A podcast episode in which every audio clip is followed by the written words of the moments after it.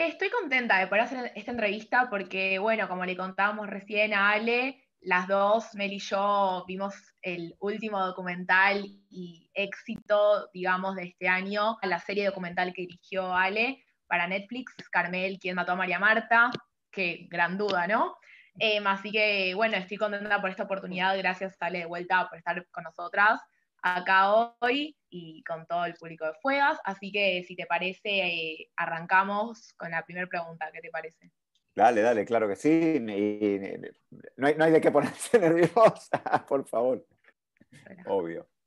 Bueno, algo que me gustaría arrancar con esto, que me impactó mucho, es que vos sos el director de la serie que recién nombré y vi una nota que arranca, o sea, la nota, el título es Yo no sé quién mató a María Marta. Entonces, arrancar por ahí, me encantaría saber qué se sintió desarrollar toda una trama dejando un final inconcluso y tantas ventanas abiertas, dejando de lado que la realidad hoy en día es una incógnita, pero bueno, desde el lado artístico, ¿qué, ¿cómo fue esto, no?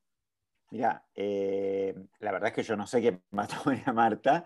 Eh, como todos los argentinos, puedo tener mis hipótesis, mis ideas. Este, de hecho, he pasado un poco por todas y, las he analizado todas y aparte leí bastante, leí en gran parte la causa y el expediente, bueno, y, vi, casi todo el juicio. Eh, pero la realidad es que es la propia justicia quien debería dar respuesta a la pregunta que planteamos en el título eh, y no, no, pudo darla hasta el día de hoy. Este, entonces, un poco la idea del documental fue justamente traer un poco de vuelta al tema, eh, plantear de vuelta la pregunta, eh, hoy, 18 años después, y ver qué les había pasado a los diferentes protagonistas a lo largo de todos estos años y, tratar de que nos cuenten, después de tantos años, de vuelta un poco la historia. especialmente porque tantos años después nos parece que esta historia eh, a mí y, al resto del equipo creativo, nos parece que esta historia resume montones de cosas de la Argentina. Es una, es una, historia que, más allá de lo atrapante que es, termina hablando de la justicia, de los medios, de la sociedad y de, mm, montones de crímenes en realidad impunes que, no tienen resolución y, que parece ser una especie de constante a veces en la Argentina. Entonces, entonces todo ese combo nos parecía que valía la pena preguntarnos o plantearnos esta pregunta sin tener necesariamente una, respuesta. La respuesta la debería dar la justicia, esa es la verdad. Perfecto. Sí, sin dudas. La, verdad es que va por ahí, es el repensarnos y replantearnos como sociedad. Contame qué fue lo que más te costó como elección editorial o también a vos como director dejar afuera. Yo vi que en un momento hablaste del perrito, que, que la perrita tenía como gran importancia, pero contame realmente qué es lo que más te costó a vos dejar afuera que dijiste, esto no da que entre.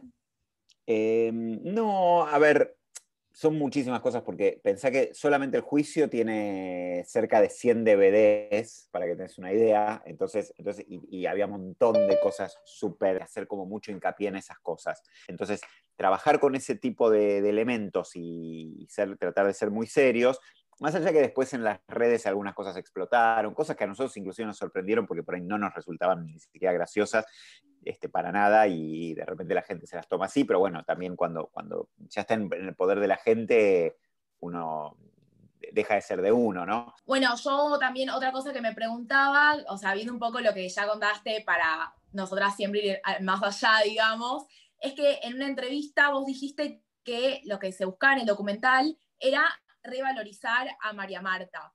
Entonces me gustaría saber si vos crees que con el desgaste que se le dio al caso después de tantos años de juicio, de todo el tratamiento mediático que tuvo, la forma en que lo trataron, además de como la gran visibilidad que muchos medios decidieron darle en la agenda, ¿vos crees que a cierto punto se olvidaron que al fin y al cabo se trata del asesinato de una mujer y no de un hecho comercial? Sí, sí, eh, sin dudas. A ver, es algo típico en, la en, muchísimos crímenes, ¿sí? Quizás algo cuando...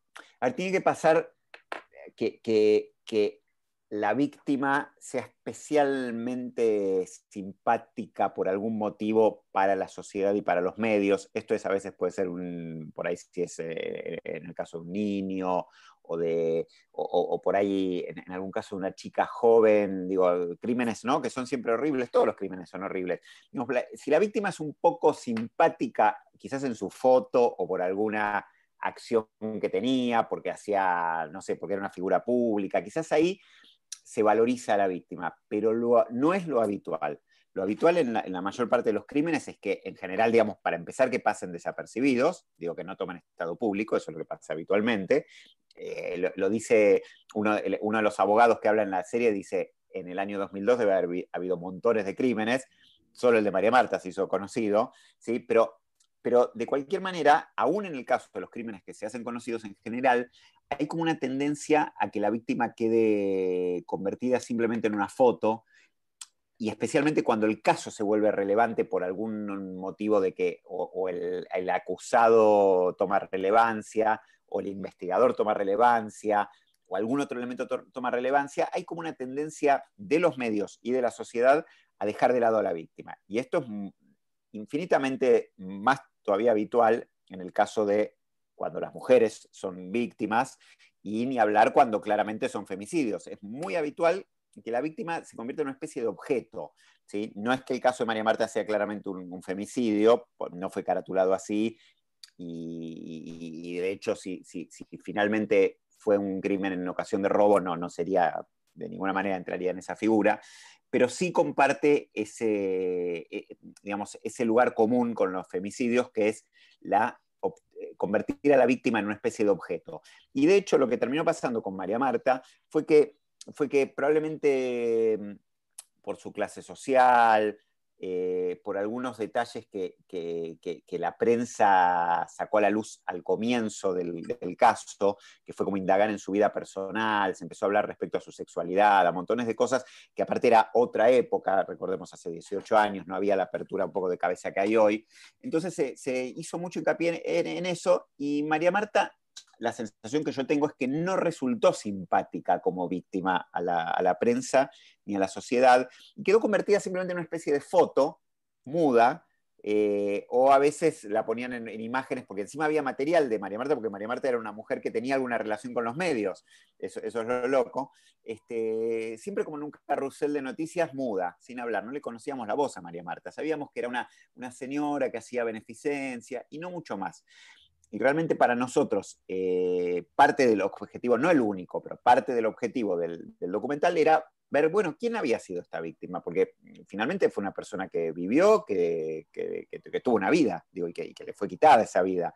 Entonces, un poco reconstruirla. Y terminamos descubriendo que era una señora de, mucho carácter, eh, muy independiente, que, tenía esta, no tenían hijos esta pareja, pero, pero tenían una, vida en común muy activa, eh, con algunas cosas que compartían y otras que no compartían. Ella era, eran, muy independientes y que era, y que era brava y que, y que no era la señora que solamente hacía beneficencia, pero que también era una señora que hacía beneficencia y que, y que ayudó muchísimo y que, que, trabajó muchísimo en ese campo. Entonces, entonces realmente era un personaje mucho más interesante del que nos habían pintado. Entonces, bueno, parte del objetivo del documental tenía que ver también con revalorizar a esta persona, María Marta García Belsunce, y, por lo menos saber quién era, volverle a dar un poquito de entidad.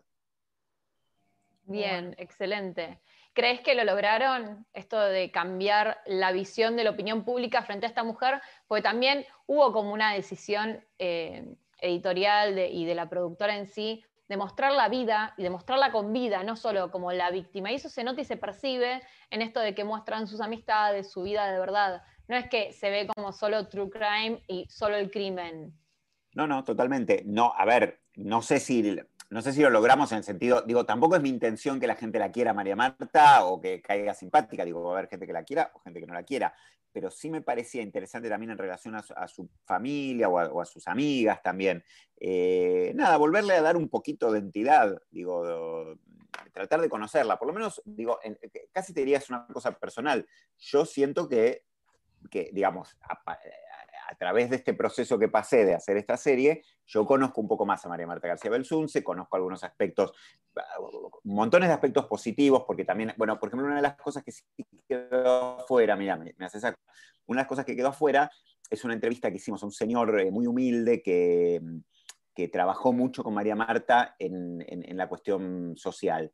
Y que, y que, realmente la quería muchísimo y que se puso a llorar. Finalmente la entrevista no, por, bueno, se nos terminó como yendo de tema un poco y, terminamos no poniéndolo y lo dudamos mucho. Estuvo muy hasta el final la idea de, ver cómo lo podíamos poner y no, y no, no, no, no, tuvo lugar.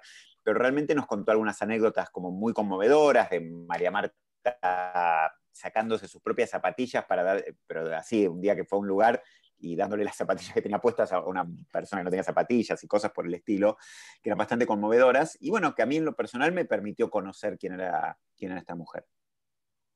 Excelente. Muy interesante. que sí, la verdad es que es re lindo.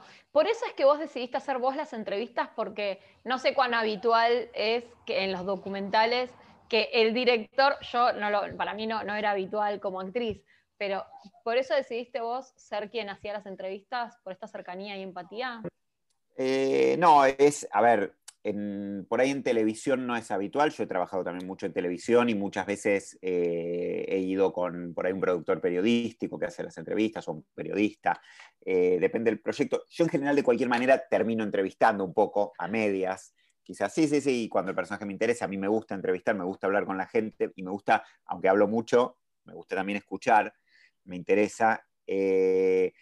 Y de alguna manera yo tengo todo, además de haber hecho tele, tengo todo un lado más cinematográfico. Y la verdad es que en cine, cuando haces una película documental más autoral, más personal, bueno, uno se involucra justamente muy personalmente con las cosas. Entonces yo estoy acostumbrado a, entrevistar, digo, en otras películas que he hecho, entrevisto yo.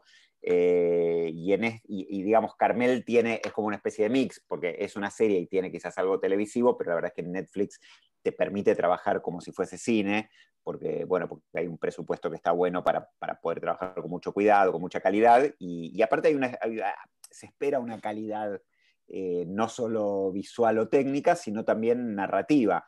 Entonces, bueno, parte de, eso para mí es parte como de mi obligación hacer las entrevistas. No, no hice todas el 100% yo, algunas, un par de entrevistas que las hizo también Sofía Mora. Sí, Sofía Mora, vamos a recordarlo, sí. Es la investigadora y guionista y también alma mater del proyecto. Eh, pero bueno, digamos, el equipo creativo lo hacemos. Eh, para, mí, para mí es como parte de mi trabajo, eso seguro. Y una cosa, volviendo un poco esto que vos relacionabas antes del caso María Marta, sino que todos los años sucede casi a diario cientos de homicidios, de femicidios, y bueno, siendo este un caso en el que muchas generaciones, por ejemplo, como la mía, desconocíamos totalmente, la verdad que yo conocí el caso por la serie y la repercusión que tuvo, porque es que vos elegiste este caso para la serie y no cualquier otro. Porque este caso es paradigmático, digo, es el caso, eh, eh, digamos, la, explosión que tuvo este caso en su momento, eh, bueno, es que te das cuenta, fíjate lo que sucedió con la serie. Digo, lo que sucedió con la serie es simplemente una réplica de lo que sucedió en 2003, más o menos que fue cuando explotó el caso y cuando fue más alto todo, en su momento. Digamos, el caso siempre fascinó, siendo transmitido por Crónica TV o siendo una serie en Netflix, ¿sí? Entonces, en ese sentido, digamos, tenía una relevancia, el, caso es insólito, no tiene, digamos, esto que me, plantea, me preguntaban ustedes al principio es por qué es una pregunta y, no la respondemos, digamos. Bueno, justamente en ese misterio que tiene radica parte de su, del interés, hay algo muy misterioso, ninguna hipótesis cierra, es muy cinematográfico, digamos, ¿no? Tiene, tiene todas las características de una película. Eh, entonces, entonces, para nosotros, digamos, pensando en, contar una historia, y, básicamente siempre nos había fascinado, desde, desde, finales de 2002 siempre uno lo tuvo ahí en la cabeza como, como algo muy importante.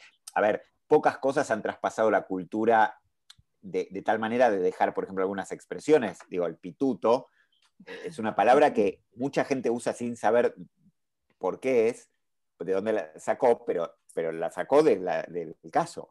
Digo, se hizo ultra famosa. Y, y, nos ha pasado no sé, mi, mujer trabaja, eh, es directora de fotografía y, le ha pasado en otros proyectos, en otras productoras, laburando en otra cosa, y que la gente empieza a hablar de algún objeto pequeñito y dice, no, un pituto, un pituto, sí, sí. Y, alguien, y por ahí mucha gente no sabe de qué está hablando, pero alguien siempre viene y dice, sí, pero no es una bala, o sí es una bala, digamos, se dicen cosas por el estilo. Porque, porque ahí el tema, el tema ese. Entonces, es un caso que ha traspasado la cultura. Entonces, por un lado, siempre nos fascinó y nos, nos parecía que tenía todos los condimentos para hacer algo muy interesante.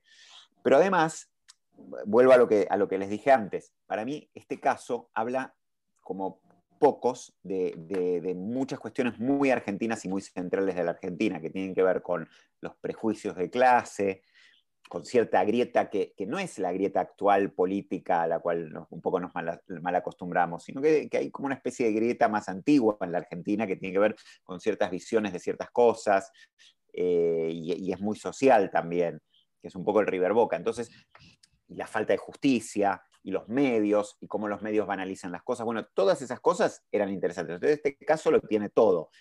Y a ver, por eso digamos, apenas nosotros tuvimos la idea y se lo planteamos a Vanessa Ragone, que es la, dueña de Haddock Films, que es la productora del Secreto de sus Ojos, es una ganadora de un Oscar, digo, de los dos o tres que hay acá, eh, que ha ido a recibir el Oscar ahí a Los Ángeles con, con Campanella. Digo, es una persona muy importante en el, en el mundo del cine. Digo, yo se lo conté y no tardó de verdad, cinco minutos se lo mandé por Messenger, me acuerdo. Yo casi ah. tenía poco contacto con ella y le, digo, che, ¿te interesaría una serie sobre esto? Estoy en contacto con los protagonistas, le dije. Sí, me reinteresa. Digo, y lo mismo nos pasó después con Netflix. Cuando Vanessa se lo llevó a Netflix, enseguida Netflix, y después tardamos largo rato en, en, las negociaciones y todo eso, pero enseguida Netflix entendió que esto era, y eso que no lo conocía en el caso, pero se los contamos, y enseguida lo entendieron. Entonces hay algo que es relevante. Genera. Sí, este caso es, lo, que, bueno, lo que vemos que es. Nombrás el Messenger. ¿Cuántos años hace de esto? No, no, no mucho, dos o tres años. Lo que pasa es que no la tenía Vanessa en, el WhatsApp, este, y alguna vez, y alguna vez la, y creo que sí la tenían en el Face, y, y entonces. Ah, bien, bien. No, porque dije no, no Messenger. El, ahora, el, el, del Facebook. No, no, no el, el otro. Pero los dos se llaman Messenger. Sí, es cierto. Y sabiendo que Pachero es el principal imputado del juicio actual, ¿por qué crees que no quiso participar? ¿Y qué crees en cuanto a la masajista que tampoco quiso participar? Si hubiera aportado luz o no. Estos son, estas preguntas son impresiones tuyas. No, es que sabemos que, es un, que son casos que, se tienen que deliberar en la justicia sin dudas, pero queremos saber tus opiniones. Mira, eh, Pachero no, mm, no quiso participar habrá decidido con su abogado, con quien también hablamos. Este, a ver, para empezar, él está en una situación procesal particular, digo, no sé si cuán complicada o no, no lo sé, pero digo, él está preso, o estaba, supongo que sigue estando preso por otras causas. Sí, por otros robos en otros countries. Recordémosle a la gente que quizás no lo sabe. Claro, eso para empezar es una situación, digo, compleja, traumática, digo, no debe ser nada, no sé, yo he ido alguna vez a filmar a la cárcel y, lo único que tenés ganas de hacer es, es de salir. Digo, entonces, entonces me imagino que, no es nada sencillo, entonces digo, yo entiendo perfectamente que él en algún lugar no tenga ganas ni de presentarse así, ni de presentarse como un preso, ni de mostrarse de esa manera. Me digo, pero estoy suponiendo, no, no lo conozco más que lo que, más que, lo, que todos los pudimos conocer a través de la serie. Bueno, vi algo más del juicio, o sea, vi un poco más de material que el resto de la gente, pero, pero ese es todo mi conocimiento de él. Entonces, eh, yo en su lugar, y bueno, sí me lo pensaría. Eh, a ver, a su vez, quizás yo en su lugar eh, hablaría porque, porque iría a defender mi inocencia, digo, viniéndose el juicio, pero por ahí ellos evaluaron. Que, imagen, ¿no? Claro, pero por ahí eh, eh, con su abogado evaluaron que lo mejor era no hacerlo, digo, y, los abogados saben de estas cosas. Entonces, entonces, en ese sentido, para mí es totalmente comprensible que él no haya querido estar y, y respetable digo, así como todos los que yo les estoy muy agradecido con quienes sí estuvieron y entiendo quienes no estuvieron. Eh, Beatriz Michelini, que es la masajista, bueno, ella nunca, nunca, nunca quiso, digo, lo vemos en la serie, e, ese es quizás uno de los momentos, entre comillas, un poco graciosos, ella está siempre tapándose la cara o blureada o con una peluca, o así. Este, pero bueno. ¿Pero crees que hubiera aportado luz, que hubiera estado? Eh, Sí, eh, alguna, le, hubiésemos preguntado algo, como ella cambió su declaración y nunca fue del todo claro eso, quizás, quizás hubiese sido una buena oportunidad para que ella diga un poco cómo fue. Cómo fue, pero también, también pasaron 18 años y, lo que, y lo que un poco en lo que se basaba la, hipótesis de Molina Pico, que era tan exacta que si estuviste seis y no sé qué, a ver, yo hoy estaba, por ejemplo, pienso, hoy, hoy, hoy, hoy hice otra entrevista más temprano para una radio, ¿no? Y era, y era a las 3 de la tarde, pero yo estaba convencido que, que era a las 3 y media, pero empecé a las 3 de la tarde, pero después cuando terminó, eh, no me daban los horarios porque yo estaba convencido que había empezado a las 3 y media, entonces dije, ¿cómo? ¿Pero qué? ¿Duró, duró cinco minutos la entrevista? a ver, entonces, suponer que 18 años después, Beatriz Michelin se va a acordar si estuvo en la guardia 1905 o 1920. Fue imposible. Entonces, entonces, hay que ver si echaba luz o no echaba luz. ¿Hubiese sido interesante para la historia? Sí, lo hubiésemos conocido, hubiésemos entendido algo de ella. Es una persona que yo entiendo que es muy humilde, sobre la cual la familia acusó, digamos, la, acusó después de un poco de ciertas cosas. Eh, el, fiscal la defendió. Bueno, hubiese sido interesante. No sé si hubiese echado luz. Yo tengo, yo tengo dudas de que algo realmente pueda echar luz sobre este caso ocho años después. Es difícil. claro, entonces, lo que creo, vuelvo a decir lo mismo, yo creo que este caso lo que debería hacer es ponernos una especie de espejo a los argentinos respecto a, por qué nos interesan tanto estas cosas, eh, cómo nos las tomamos, las cuestiones de la víctima, todo este tipo de cosas deberíamos pensar un poquito. ¿Por qué somos tan prejuiciosos a veces? ¿Por qué, el fondo, digo, y lo ves en lo que, en lo que estalló con la, por ejemplo, con el careo, ¿por qué, ¿por qué a alguna gente le cae bien un personaje y a otra gente le cae bien otro? Eh, Justo eso te íbamos a preguntar ahora, ¿no? O sea, así como los medios estuvieron tan presentes todo el tiempo en el caso, si vos crees que la repercusión que tuvo este documental tuvo algún tipo de influencia sobre nuevos avances de la justicia sobre el caso y si crees que también el documental eh, hizo que la sociedad tome como empatía o partido por alguno de, los dos, de las dos partes, ¿no? De los bandos. No, yo, eh, mira, yo creo que, no va a haber ningún avance en particular, digo, más que el que tenga que haber.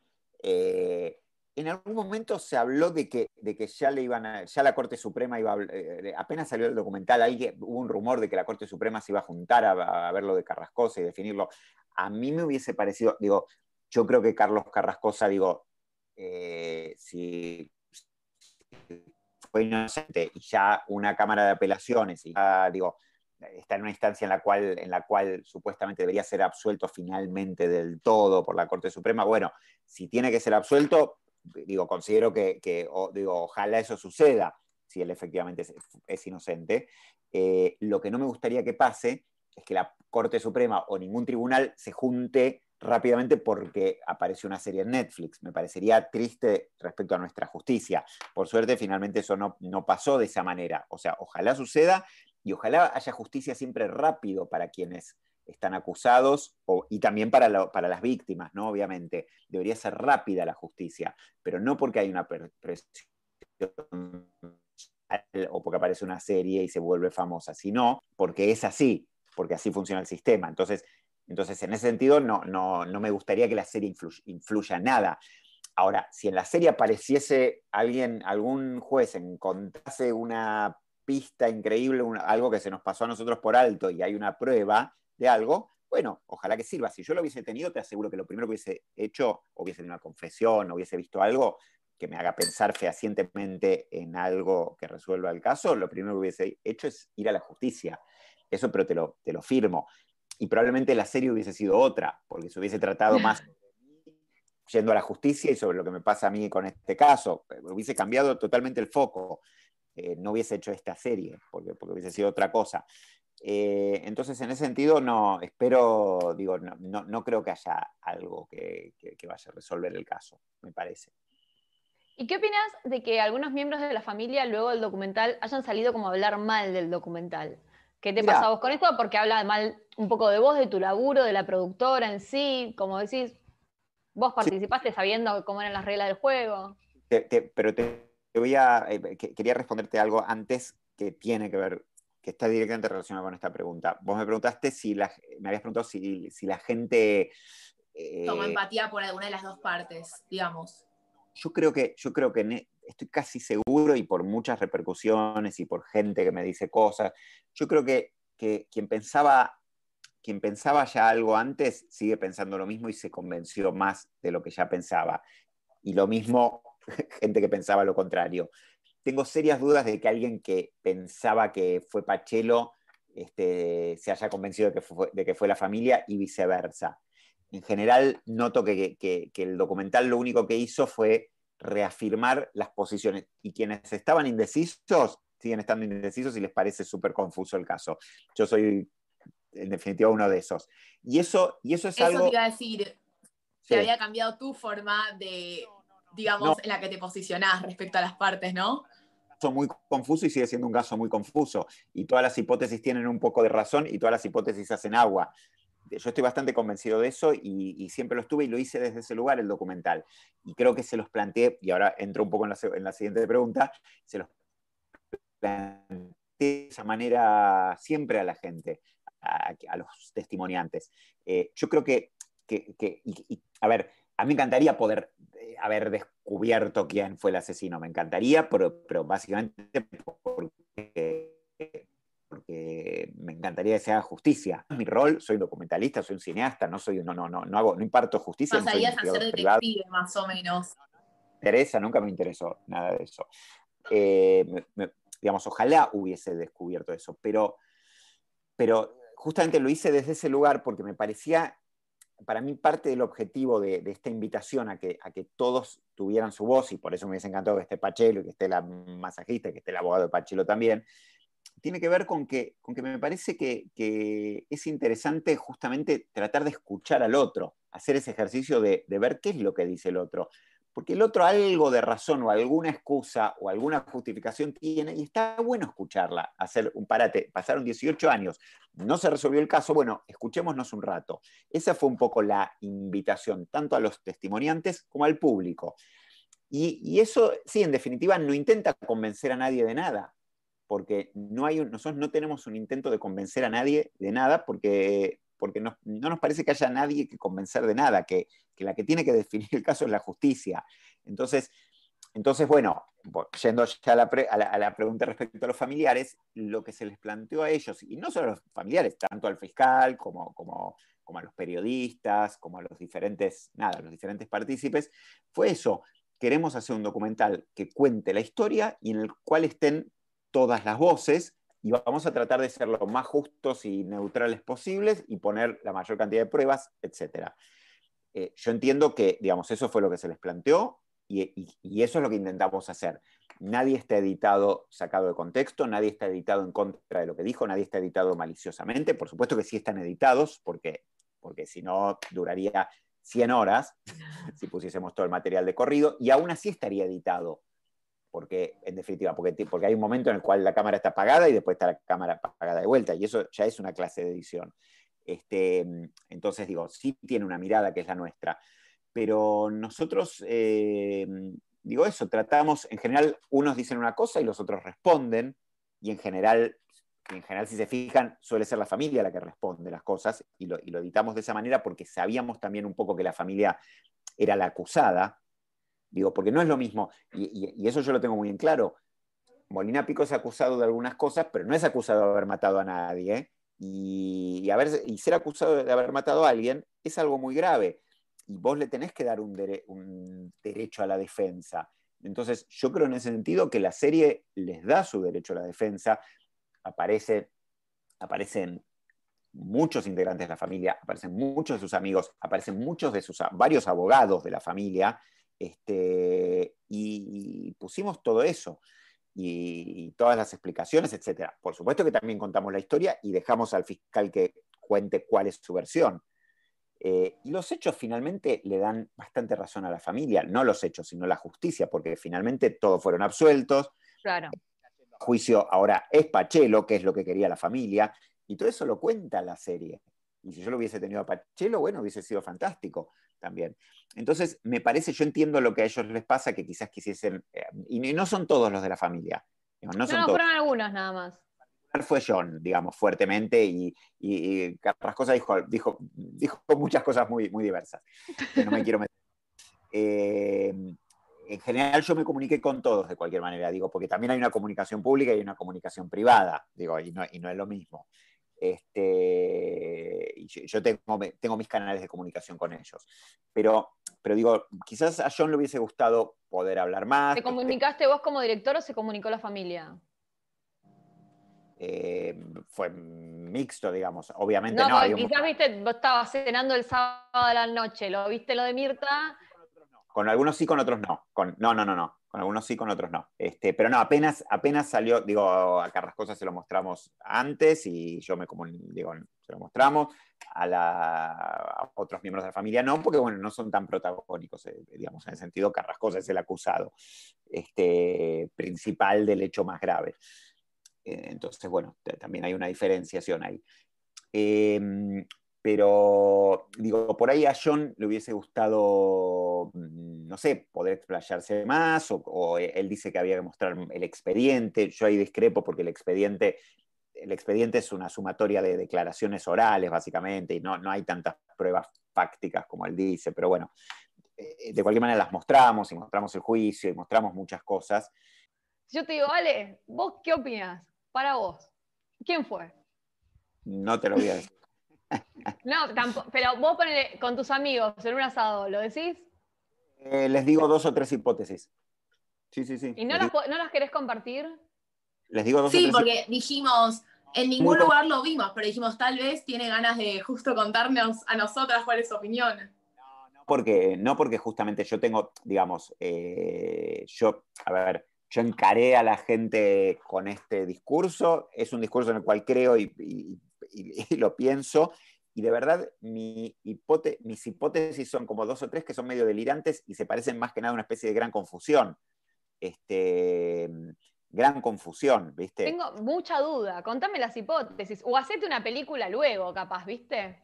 Algún día la haré, pero cuando se, cuando se, ojalá, sería, sería divertido hacerla porque es medio delirante, pero cuando se sepa quién fue, pero yo creo, que, yo creo que lo que hubo fue un montón de torpezas con alguien que la mató y que se escondió en medio de una especie de quilombo muy argentino, de, torpezas, de, la justicia. Un poco de ingenuidad también, tal vez siento, o sea, a mí me pareció al ver la serie que la familia metía como, también, claramente ellos no fueron. Sí, pero algo, también algo de lo que mucha gente los, acusa, entre comillas, que tiene que ver con, bueno, con, suponer que porque podían vivir en ese lugar encerrado podían este, salirse de la, de la justicia común y que, podían, y que tenían ciertas influencias en un amigo y que hicieron algún uso de eso, que es algo muy común. Yo no, los, ni siquiera los culparía de eso. Eh, a ver, el, certificado de función, ¿no? Digo, vamos, es, un, punto... Eh, el certificado de función era trucho. Y, y te pones a hablar con un montón de gente y está lleno de certificado de función trucho. El otro día me contaron de, de uno y de otro. Es que en esa época, para, era re común, de verdad. Creo que mi abuelo tiene un certificado de función tucho más o menos. Pero no solo eso. A mí, no, de verdad, era re común. Claro. Cuando alguien se moría en la casa y era como muerte, mi abuelo se murió de paro cardíaco, bueno, anda, ¿quién lo, quién y puede ser que también, acá también jugaron mucho, me parece a mí, eh, los rumores que circularon después, como digo, todas las repercusiones salieron en los medios, ¿por qué? Porque empezaron a decir que el certificado de difusión era trucho, que si en realidad fue porque necesitaban una dirección en capital, entonces pusieron la de la madre y que no vieron la causa de muerte, como que empiezan a circular tantas cosas que ya dejas de saber qué es real y qué no. Bueno, pero esto es un delito, se cometió, efectivamente, se comprobó, eh, la familia dice que la firma, que inclusive la firma de Bartoli era, se la falsificaron, que seguro, seguramente es posible. Ahora, no es lo mismo eso si la mataron que si no la mataron. Si la mataron tienen una relación directa, si no la mataron es un delito más de certificado de función trucho. Bueno, el misterio de este caso, en que todo, todo, lo que hay puede ser interpretado de una manera o de otra. En, la serie, en el capítulo 4, hay un filósofo del derecho colombiano, Andrés Páez, que dice, dice, con las mismas pruebas, diferentes jueces van a ver diferentes cosas. Este, y, ese es uno de los problemas que tiene la justicia. Y, la justicia, digamos que no hay ni blancos ni negros, que son grises, entonces todo es según interpretación.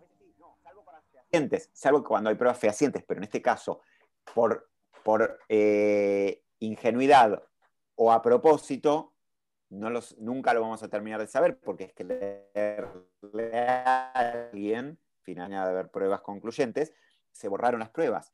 Por ingenuidad o a propósito, el fiscal no hizo la. Porque, porque uno podría decir, Pichi Taylor dice, dice, así que nosotros le pagamos a alguien,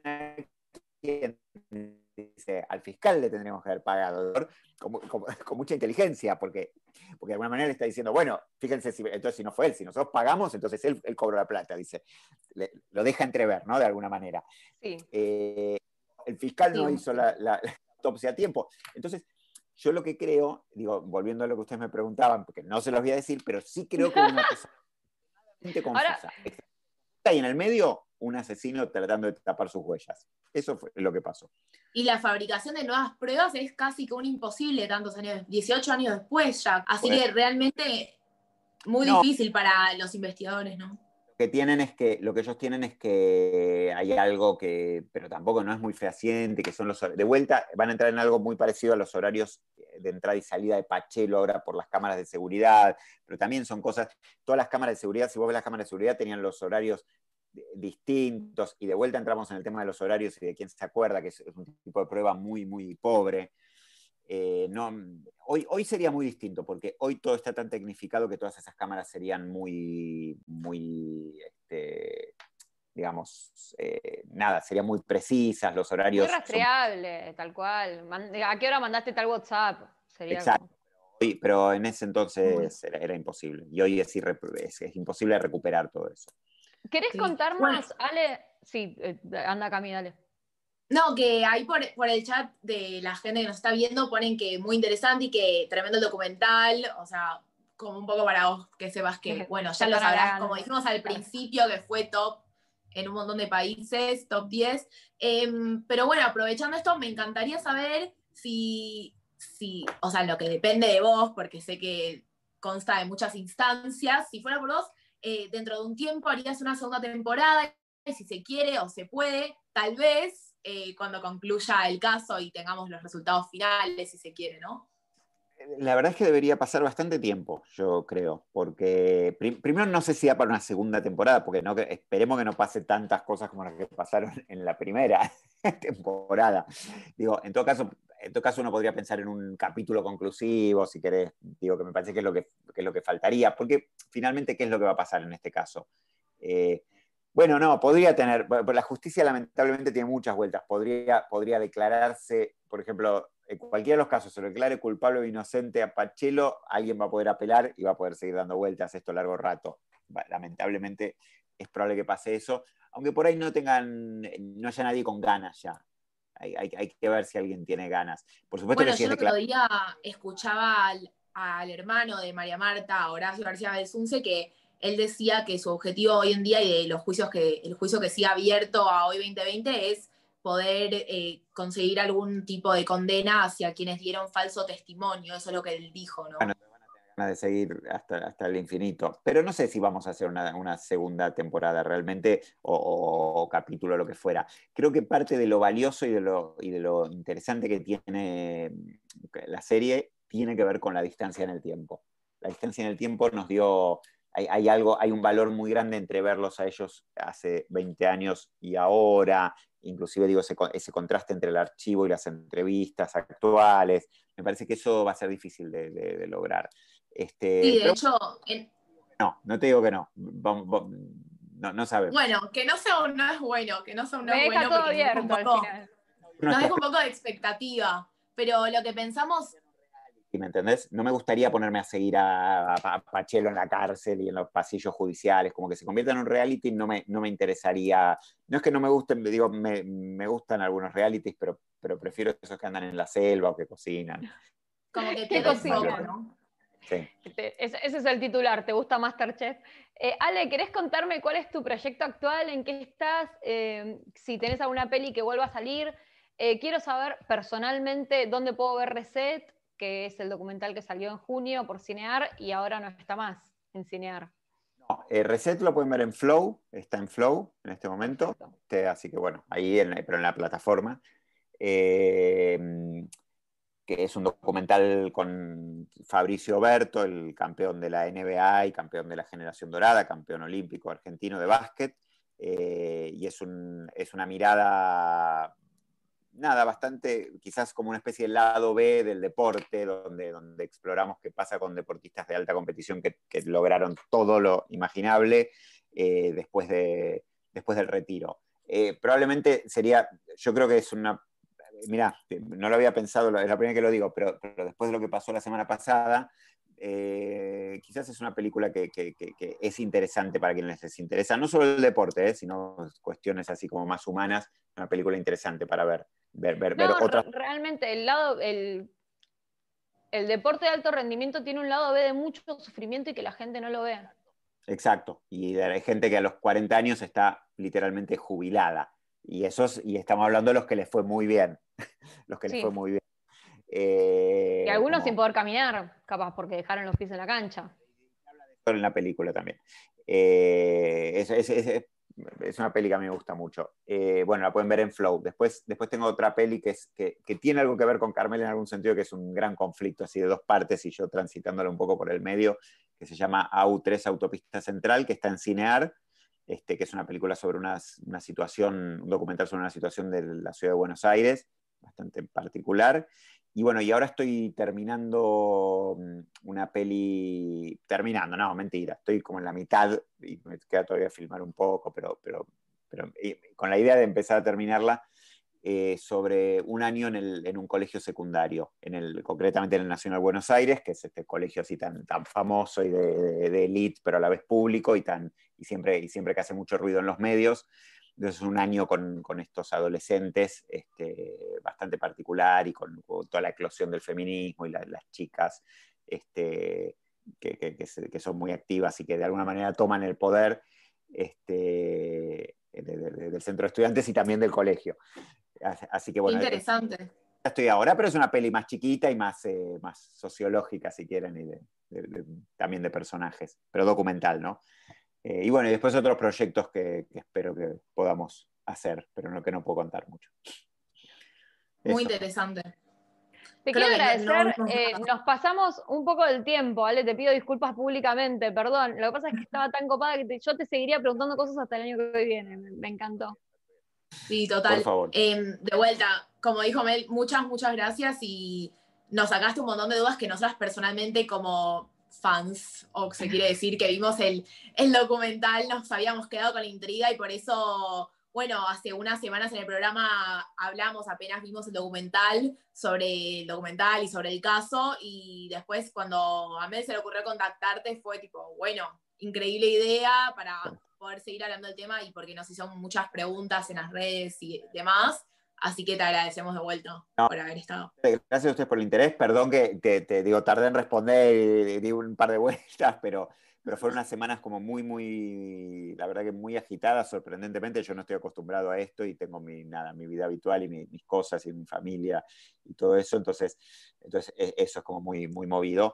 Y nada, yo súper agradecido y la, pasé muy bien. Este, me alegra que les haya gustado. Ojalá que lo recomienden y que se siga viendo. Este, para, mí, para mí también es una alegría digo, poder hablar de, no solo digo, de estas otras películas que yo hice, sino de montones de documentales. Digo, en Cinear, en Flow, en Netflix, en todos lados hay documentales y, es, un, es, un, género al cual por ahí la gente no está tan acostumbrada, le, le, parece a veces que es muy serio o muy intelectual o muy, o muy no sé qué, y hay, hay documentales súper divertidos, interesantes, que te acercan a la vida real y que te hacen conocer historias como estas que no puedes creer que sean de verdad.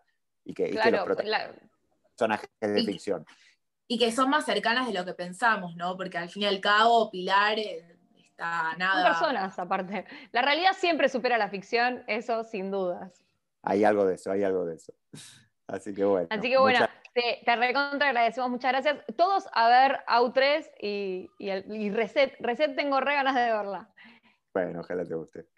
Bueno, muchísimas gracias, chicas. Lo último que te digo es, edita el videíto del señor que iba con María Marta, que lloró, que queremos ver eso.